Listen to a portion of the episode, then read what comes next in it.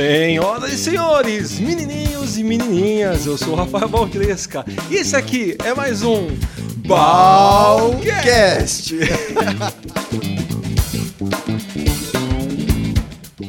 Vamos lá, bom, boa tarde, bom dia, boa noite, boa, Boa noite, madrugada. boa noite. É, pois Cê- é. A gente nunca sabe, Não né? sabe, né? Aqui tá boa noite, mas pode ser boa madrugada, É, sei lá. Vamos dar o que então? Sei lá. Bom, Bom. Um bom pra todo mundo. um bom pra Hã? você. Eu sou o Rafael Baltresca, novamente com mais um Balcast. Este cast é transmitido ao vivo, não. É transmitido gravado pelo YouTube e também como podcast. Então, se você está ouvindo a gente no podcast, você pode ver quem somos. Porque tem gente que só Bacana. ouve essa voz. Exato. Essa voz sexy. Essa voz sensual. E não sabe que eu sou uma pessoa bonita também. E, e esse, e esse meu convidado, deixa, deixa eu ouvir sua voz. Olá. Quem será essa pessoa? Quem Vou será? perguntar agora. Quem será? Rafa Kraisch, boa noite. Boa noite. Tudo bem? Tudo ótimo. Bom, tô muito feliz aqui de estar hoje com um amigo. Que bom. Eu é também tô muito De feliz. Joinville. Você é nascido em Joinville Rafa? Joinville, Santa Catarina, perto de Florianópolis. Nascido, criado, Nascido, criado, desenvolvido Tudo. em Joinville, fundido. fundido, Feito. lá, feito lá mesmo, exatamente. E o Rafa é um cara que eu conheço há um ano e meio, mais ou menos? Dois anos? Dois anos quase. Uns dois anos, né? A gente fez um curso de hipnose juntos. Tivemos uma sintonia legal durante o curso. Exato. Rolou uma carona depois do curso. Exato. E hoje o Rafa é meu amigo, meu brother, ele é meu colega de profissão, Legal. ele é hipnotista, ele é hipnólogo e um monte de outras coisas. Então, rapidinho, Rafa, num resumo, para quem tá ouvindo a gente, fala um pouquinho Beleza. quem é Rafael Kraisch. Então, meu nome é Rafael José Krais, mas tô- hoje, hoje é mais fácil falar o Rafael Krais, dá mais sonoridade, o Krais. Né? O pessoal é o Krais, é o Forte. Krais. É, um nome forte, alemão. Então, moro em Joinville, Santa Catarina, tenho 34 anos, tenho três filhos, casado, tenho três filhos, e já me apaixonei pelo ramo da hipnose desde o momento em que eu entendi o que era hipnose. Quando foi que você começou com a hipnose? Eu Rafa? comecei com a hipnose, olha, eu, eu mais ou menos 10, 15 anos atrás, porque começou junto com a a minha jornada de autoconhecimento. Fazia arte marcial, meditava, é, comecei a praticar yoga, comecei a, perce- a perceber como era a mente dentro da meditação.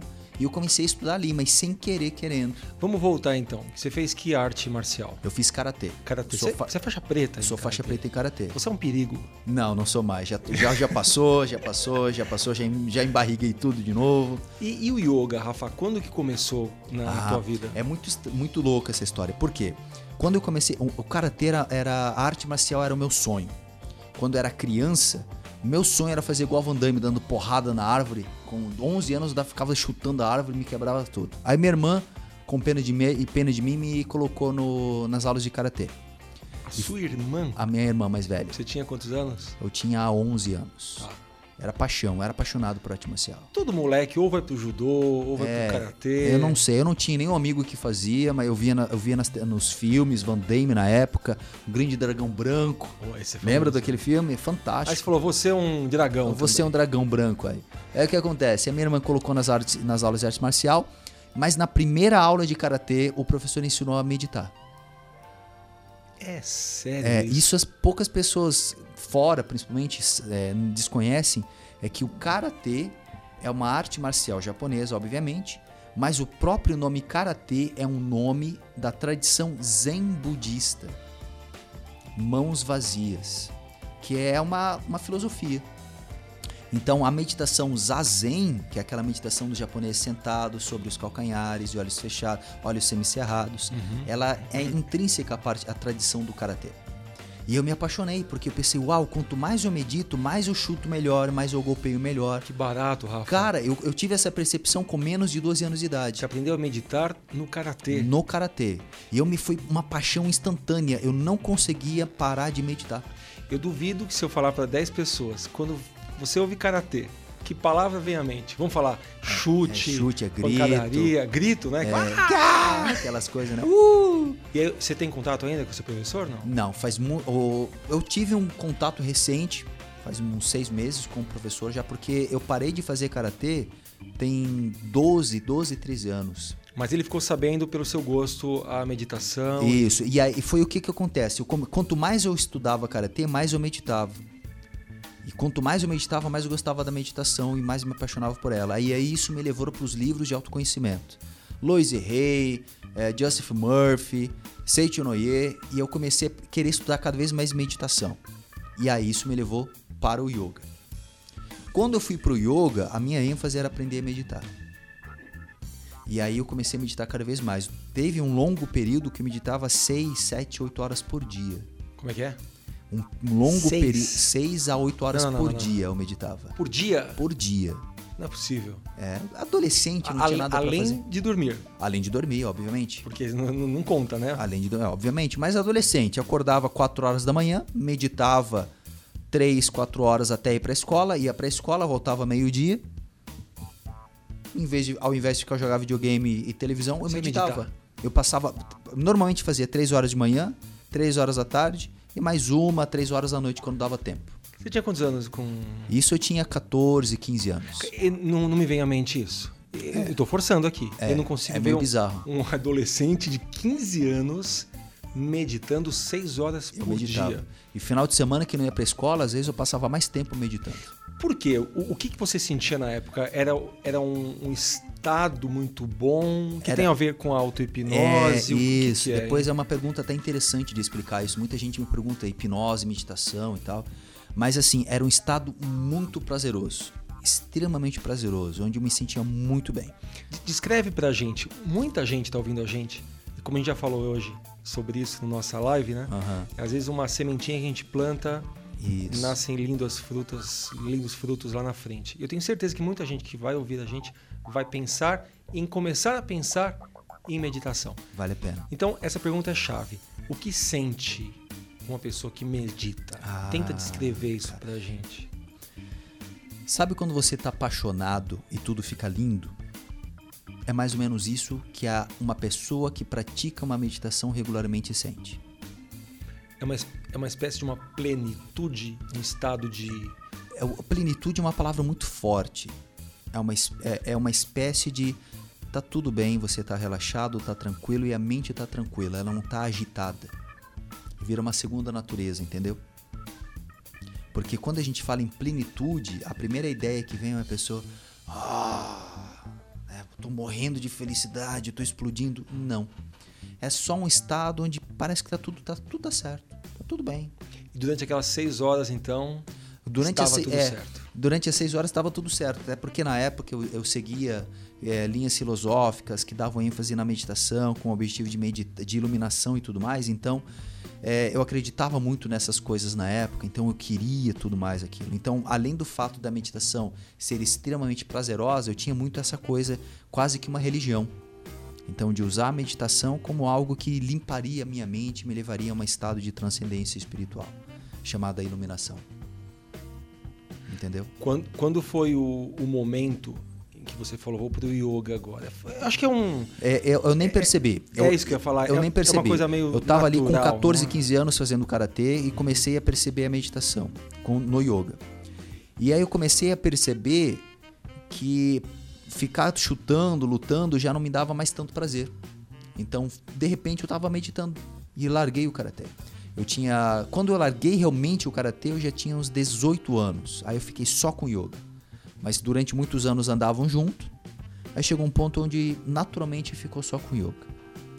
E o yoga você ah, seguiu durante bastante tempo, né? Então o yoga eu segui basicamente por muito tempo, faz parte da minha estrutura hoje mental e fisiológica, por assim dizer. Mas chegou os últimos três anos, entrou nova fase do yoga para hipnose. A sua mulher você conheceu no yoga. A minha mulher eu comecei, eu a conheci porque na época eu, eu trabalhava com terapia Reiki. Com a- ah, sua esposa, né? Então eu, eu a conheci porque eu era professor de Reiki, eu era terapeuta Reiki. Ela foi sua aluna. ela foi uma cliente minha. E aí ela começou a ter vários processos E ela já emocionais. fazia yoga. Aí ela começou com yoga depois. Ah, com você então. Então, não, comigo não. Ela começou no Rio de Janeiro, porque ela veio para séries no Rio de E Janeiro. até hoje ela trabalha com isso. Aí hoje ela trabalha com yoga. E a hipnose, quando é que veio? A hipnose foi, é, foi um outro processo, onde eu comecei a sair daquele estado de idealização religiosa e espiritual que o yoga dá. Muitos mestres, gurus, iluminação. Eu comecei a, a- Porque eu sou uma pessoa, mesmo meditando e tudo mais, sou uma pessoa muito analítica. Eu gosto de analisar as coisas, faz parte de mim, então eu não consigo olhar para uma coisa, eu sempre olho para as duas, já comparando-as. Eu trabalhei inclusive com a área de engenharia civil, então eu sempre olho para duas coisas. Eu comecei a perceber muitas coisas por trás de todos aqueles movimentos lindos, religião, e, e agora a gente não come mais carne, a gente vive só de luz e vamos só meditar. E eu comecei a perceber que aquilo já não fazia mais sentido. Não só para mim, porque eu começava a olhar as outras pessoas e mesmo aquelas pessoas santas e iluminadas eram tão perdidas quanto aquelas que a gente estava falando da live. A diferença é que o perdido delas tem um contexto diferente. É um contexto em nome de um Deus ou de um Buda, de um Alá. Entendi. Você começou a ver que isso não era o fator de Exato, mudança. não era o fator da mudança. Entendi. Elas se matavam por um Aham. mantra que é diferente do outro. Entendi. Só transferia o problema, né? Só transferia o problema. E isso ficou muito claro com o professor de meditação que eu tive, que ele foi monge budista por va- 20 anos, uma coisa assim. Ele falou uma coisa muito interessante que me tocou até hoje, tem mais de 10 anos isso. Que ele dizia que a espiritualidade, não aquela que ah, o cara vai ali, acende um incenso para curtir, mas aquela assim que se torna parte da tua rotina, uma necessidade, é na verdade você pegar todo o teu lixo, botar dentro de um baú, fechar ele, subir nele para alcançar uma luz. Qual o problema? Aquele baú vai apodrecer e vai cair dentro. E tu vai cair naquela podreira. A caixa de Pandora. Os monstros vão te devorar. E aí eu comecei a perceber que muitos professores, líderes, gurus, era exatamente isso. De repente o guru, que era o monstro de tal, estava estuprando as discípulas. De repente o professor de yoga tal, tal, tal passava a mão em todas as alunas durante a aula. Só que ninguém falava porque é santo. E aquilo começou a me perturbar.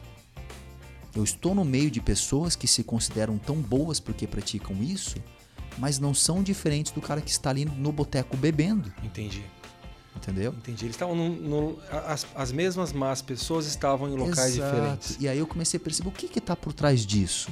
Uhum. Será que é a vida passada, é o karma, é o chakra? O que está acontecendo? Claro que a gente não está generalizando, dizendo que todo mundo que pratica isso é mal ou bom, não é isso. Claro, não. Mas esse não era o, o fator de mudança. Não né? era o fator de mudança. O fator de mudança é essa, que a gente tá, tava criando máscaras bonitas, é, o perfume francês para uma pessoa que não toma banho, Entendi. entendeu? Entendi. Aí eu comecei a perceber o que que tá fedendo aqui por trás, entendeu? Poxa, eu pratico, o que que tá acontecendo comigo, por que que o outro tem isso?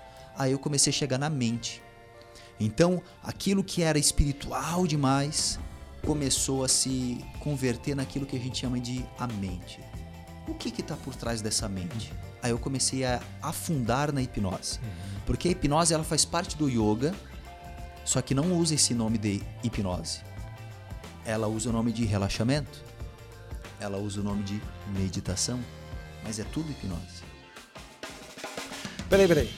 O papo tá bom, tá, Rafa? Tá ótimo. Mas tem mais. Semana que vem tem mais, Rafa. Rapidinho, Rafa. O teu site é www.nucleonickel.com.br. Isso aí. Lá as pessoas te acham. Lá as pessoas me acham. Bom, esse foi a primeira parte do meu papo com o Rafael Crash. Semana que vem tem mais aqui no Balcast, certo?